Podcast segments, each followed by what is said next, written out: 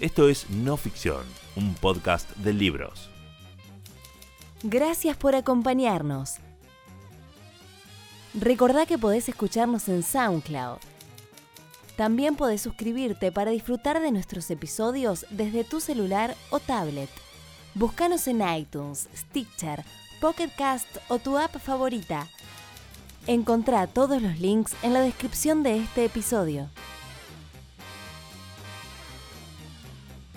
Bienvenidos al podcast de Penguin Random House, grupo editorial.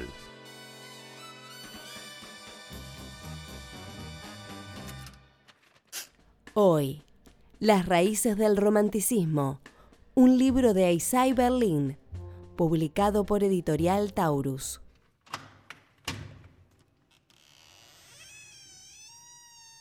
Bienvenidos al Museo del Romanticismo.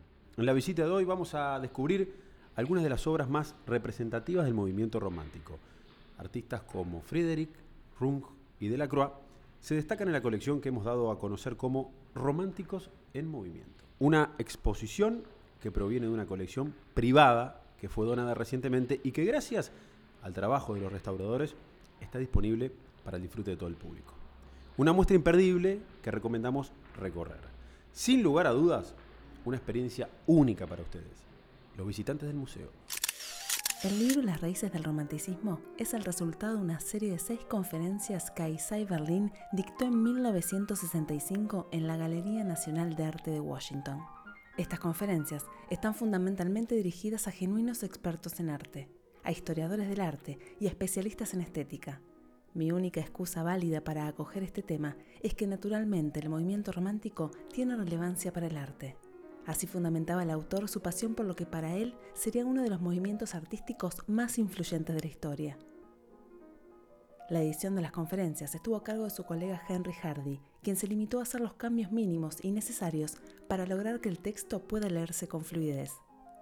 Las raíces del romanticismo traza el desarrollo del romanticismo desde su despertar en el siglo XVIII hasta su desenfrenada apoteosis y muestra cómo su legado perdura en la conciencia del pensamiento contemporáneos.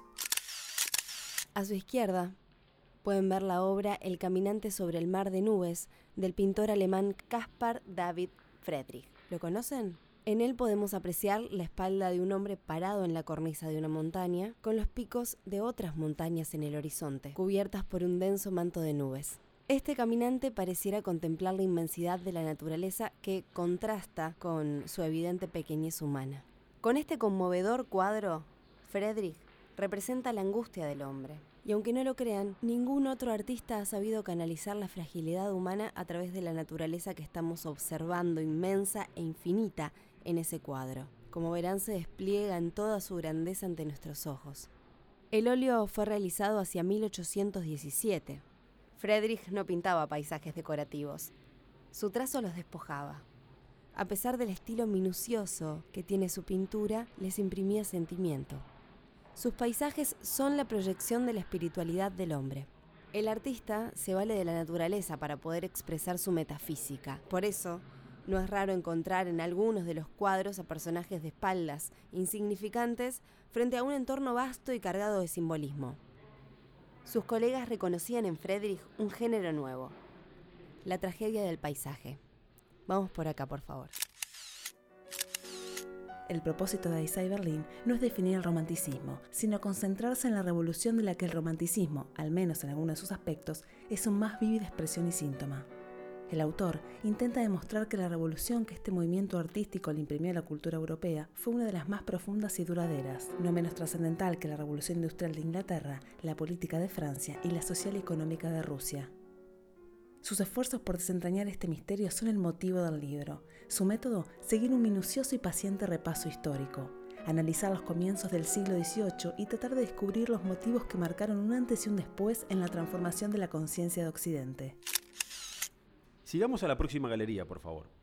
Frente a nuestros ojos encontramos El Mar de Hielo, también del alemán Friedrich. Esta pintura fue realizada en el año 1824. En muchas ocasiones este cuadro fue asociado erróneamente al título de El naufragio de la esperanza, que sin duda resulta un nombre mucho más evocador, pero que no es el suyo, sino el de la otra obra de Friedrich, que desapareció misteriosamente a mediados del siglo XIX. Todo parece indicar que ambos lienzos compartían una suerte de hermandad en la representación más pura del pensamiento romántico. En el mar de hielo crea un universo imaginario en medio del Ártico en el que un buque, del que ya solo asoma la popa y algunos mástiles estropeados, está terminando de hundirse. En este lienzo podemos encontrar todas las características fundamentales que implican que una pieza sea una obra romántica. El movimiento, el dinamismo, la expresividad y por sobre todas las cosas encontramos la fuerza. El hielo que rodea al barco es el testimonio de un gran estruendo.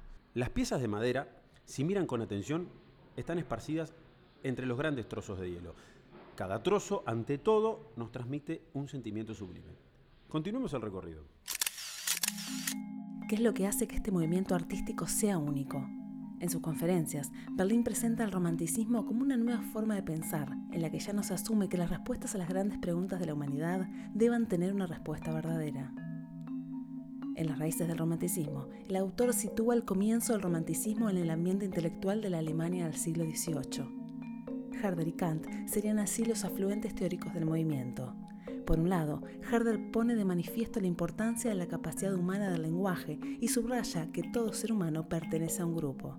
Asimismo, destaca que los verdaderos ideales pueden estar en un momento dado en contradicción. Por otra parte, Kant personificó el orden y la moderación. La anécdota es que sus vecinos podían poner, al inicio de su paseo diario, sus relojes en hora, tal era la regularidad de sus salidas. Sabemos que detestaba el romanticismo, el filósofo siempre creyó, como los ilustrados del siglo XVIII, en la primacía de la voluntad. Sin embargo, la idea de la libertad humana estaba tan enraizada en Kant como para llevarla a afirmar que el hombre es hombre en cuanto elige y puede ejercer su capacidad para elegir. En el rechazo del determinismo, sobre todo del llamado determinismo mecanicista, incompatible con la idea de libertad y por tanto de moralidad, en el rechazo de los deterministas del siglo XVIII como Spinoza, es donde Berlín contempla a Kant como uno de los padres del romanticismo. Tras Herder y Kant, el romanticismo pasa a Inglaterra, se extiende por Europa y luego, con variaciones propias de cada territorio, incluso hasta América. Cambia la concepción de la política moderna. Si ya no hay una sola respuesta a las grandes preguntas, y si los valores pueden estar en contradicción, el conflicto se hace inevitable y la lucha estalla excepto cuando surge una moralidad distinta. Si bien el concepto sobre lo sublime fue utilizado por primera vez por el crítico griego Longino, el término encontró su desarrollo más profundo en la obra del alemán Immanuel Kant. En 1790, el filósofo escribió su crítica del juicio. El texto esboza las ideas de Kant acerca de la estética, sobre lo bello y lo sublime. El libro está dividido en dos secciones, aquella que se ocupa de la analítica facultad de juzgar la estética y la que se ocupa de la dialéctica de la facultad de juzgar la estética. En la primera parte, en general la más estudiada de la obra, Kant inicia los primeros esbozos de un sistema estético que posteriormente influenciará fuertemente al romanticismo alemán. Es por eso que el inicio del libro hace referencia al deseo del autor por concluir su obra filosófica, ocupándose del último de los ámbitos de interés. Si el entendimiento fue analizado en la crítica de la razón pura, la moral y el deber fueron desarrollados en la crítica de la razón práctica. En esta tercera obra, Kant hace referencia al juicio estético, el arte y el gusto. ¿Qué diferencia el romanticismo de otros movimientos artísticos? Para Berlín, las bases fundamentales del movimiento romántico son la voluntad, el hecho de que no hay una estructura de las cosas, de que también podemos darle forma a las cosas según nuestra voluntad, y finalmente, la oposición a toda concepción que intente representar la realidad con alguna forma susceptible de ser analizada, comprendida, comunicada a otros y tratada científicamente. El campo artístico en el que se manifiesta con mayor evidencia esta actitud es el campo de la música. Resulta interesante seguir el desarrollo de las posiciones que se tomaron frente a la música desde principios del siglo XVIII hasta mediados del siglo XIX. Durante el siglo XVIII y en particular en Francia, la música era considerada como un arte menor, la música vocal, sin embargo, era más valorada ya que realzaba la importancia de la palabra. La música religiosa también revestía importancia, pues contribuía a la disposición de ánimo que la religión había de provocar. La música instrumental, en cambio, era muy cuestionada y subestimada. La música era por aquel entonces concebida como algo abstracto, apartado de la vida, como una forma de expresión directa y no imitativa, y estaba muy alejada de cualquier tipo de descripción objetiva. Sin embargo, los románticos no creyeron que el arte debía ser algo indisciplinado. Schubert sostenía con un lenguaje más que poético que las señas de un gran compositor debían capturarse en la abrumadora batalla de la inspiración, donde las fuerzas azotan del modo más descontrolado, pero que era necesario mantener el tino durante la tormenta y guiar así a las tropas. Sin lugar a dudas, una expresión genuina de la función del artista. Ya nos acercamos al final del recorrido. A su derecha podrán eh, disfrutar de la mañana de Philip Otto Rung. Este cuadro es tan curioso, con figuras celestiales enlazadas con el mundo natural, seguramente les habrá llamado la atención. Rung es, junto a Caspar David Friedrich, el iniciador de la pintura romántica en Alemania. La mañana es inspirador en el color, impresionante en la técnica e inesperadamente lleno de significado. Esta pintura es una de las obras más misteriosas de la época romántica alemana temprana y es tan actual que es difícil de creer que tenga más de 200 años y que surgió en una época melancólica y complicada. Avancemos hacia nuestra última parada, por favor. Tengan cuidado con el escalón. ¿Qué nos deja el movimiento romántico? Berlín afirma que el romanticismo no es solo una reacción contra el racionalismo de la Ilustración, sino el cambio puntual de más envergadura ocurrido en la conciencia de Occidente en el curso de los siglos XIX y XX. A lo largo de las conferencias, el autor demuestra que fueron los románticos los que introdujeron la idea de originalidad en el arte. La idea del artista creador, según Berlín, es herencia romántica. No fue hasta el florecimiento del romanticismo, a principios del siglo XIX, cuando la novedad empezó a considerarse por sí misma una valiosa virtud artística. Solo entonces llegamos al convencimiento de que el cometido del artista era traer algo nuevo al mundo. La autenticidad, a su vez, se convirtió en uno de los valores más importantes del movimiento. Con el tiempo, este concepto evolucionó para transformarse en otra idea, la de que las culturas son un todo unitario, puro e intocado por fuerzas extrañas. Desde ese momento, el romanticismo trasciende las artes y comienza a influir en la ética y política y fomenta muchas ideas que perduran hasta hoy, el nacionalismo entre ellas.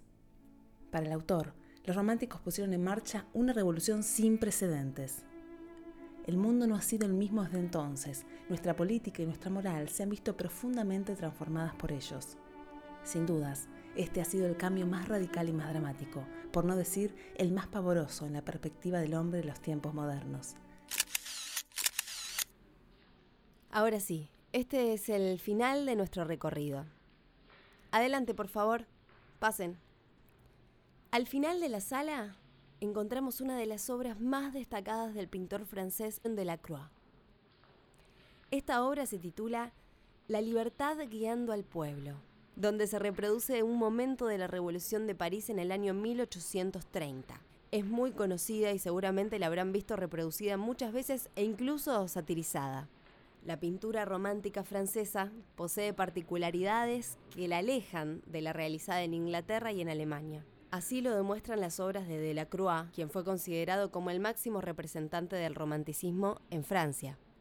En el cuadro, la libertad es representada por una mujer con gorro frigio alzando la bandera tricolor republicana, mientras que dirige a una variada muchedumbre, situada en segundo plano. El primero de los valientes es el mismo Delacroix, quien como otros pintores del pasado y muchos en el futuro, se autorretratará en su obra. El tercero de los focos de atención en la composición son los cuerpos inertes de los guerreros muertos, quienes tendidos en el suelo aportan ese contraste junto con aquellos alzados. Entonces, gracias a este dualismo, Delacroix consigue una gran sensación de movimiento y dinamismo. Si al momento de atravesar la puerta de salida sienten que recorrer este maravilloso museo fue una experiencia indescriptible, entonces nuestro trabajo habrá valido la pena. Gracias por visitar el Museo del Romanticismo. Isaiah Berlin fue politólogo e historiador de las ideas. Es considerado uno de los principales pensadores liberales del siglo XX. Fue catedrático de teoría social y política y presidente fundador del Wolfson College en Oxford. También fue presidente de la Academia Británica.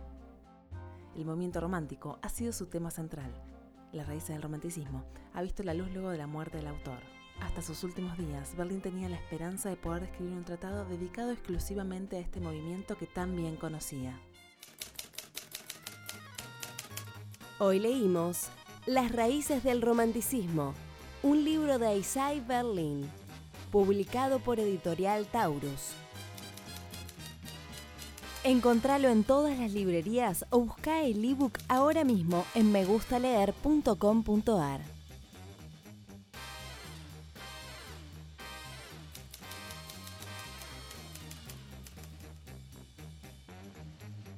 Una realización de Tristana Producciones para Penguin Random House Grupo Editorial.